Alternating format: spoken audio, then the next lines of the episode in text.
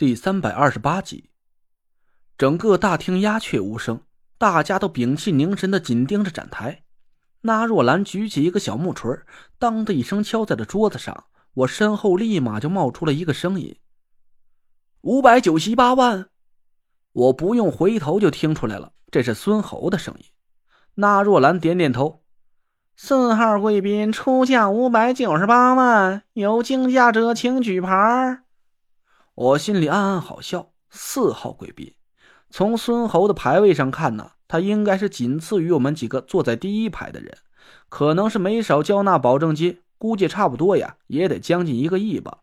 可他竟然连个名字都没混上，这就可见那若兰这个人真是眼高于顶，连赫赫大名的大盛地产董事长都没放在眼里。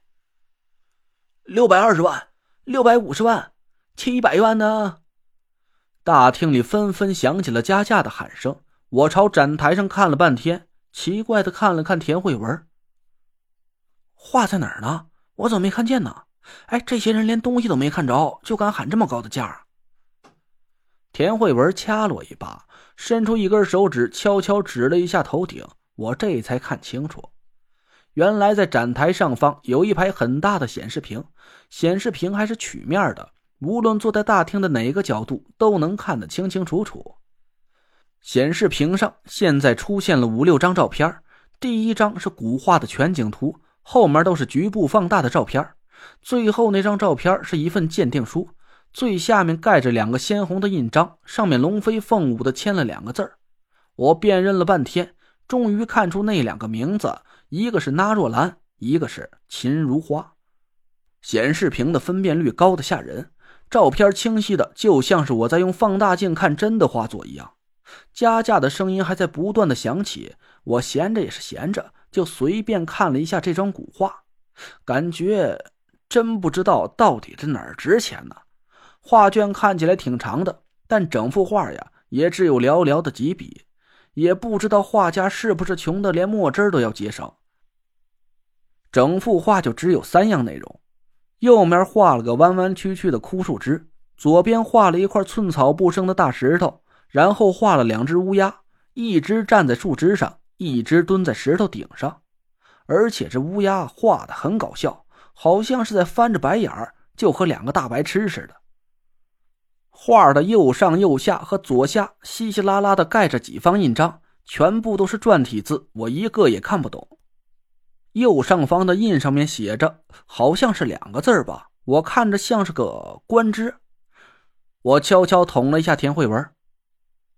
这个官职是八大山人之一吗？那其他七个人都是谁啊？田慧文气得差点昏过去啊！他缓了半天劲儿，才狠狠的挖了我一眼。那是四个字儿，八大山人，而且这八大山人就是一个人，叫朱大，是明末清初。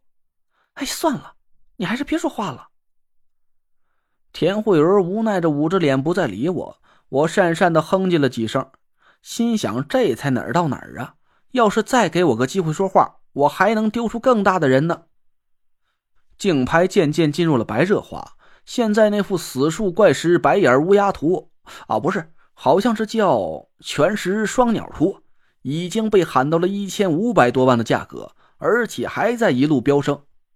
只是参加竞价的人已经少了下来，从一开始的七八个人变成了只有两个人，一个是一位三十岁露头的贵妇人，还有一个就是孙侯。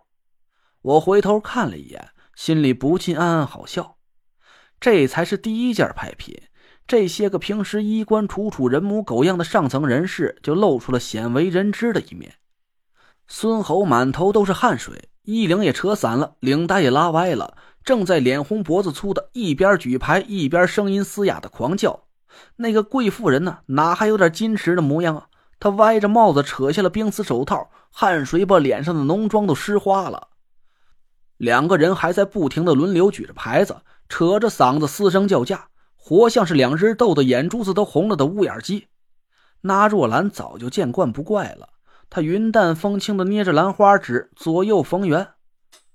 四号贵宾一千六百八十万，孙老板加油哦！人家知道你财大气粗，大不了啊多卖几个小区，钱嘛都是身外之物。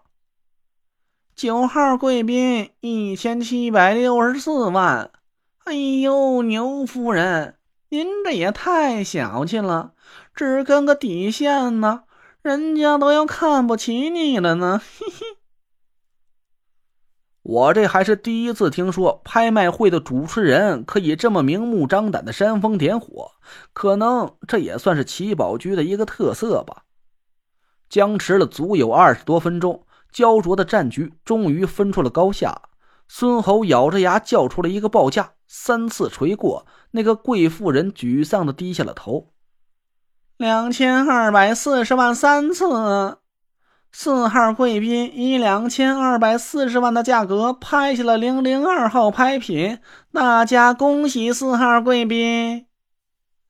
最终，孙侯用两千二百四十万的价格买下了那幅翻着白眼的怪鸟图，全场是掌声雷动。他长吐了一口气，立马就恢复了文质彬彬的嘴脸，朝满场的人做了个四方记：“谢谢各位了，牛夫人承让啊。”牛夫人也矜持得体的笑着对孙侯祝贺：“孙总得偿所愿，小妹惭愧，财力不足以支撑到最后。这幅名画落到了孙总这样的行家手里，也算是得其所以。小妹恭喜孙总啦！”孙侯稍带得意的朝贵妇人微微鞠躬，我还挺意外的，这些人。真不愧是常年混在交际场所的老油条，这么快就回归文明社会了。田慧文冷笑了一声，我奇怪的看着他说：“哎，怎么了？孙叔拍下这幅古画，你不高兴吗？还是说这画是假的？”那倒不是，只不过孙叔叔是上了那叔叔圈套了。田慧文撇了撇嘴：“明眼人啊，一下就看出来了。”牛夫人就是那叔叔请来的托儿。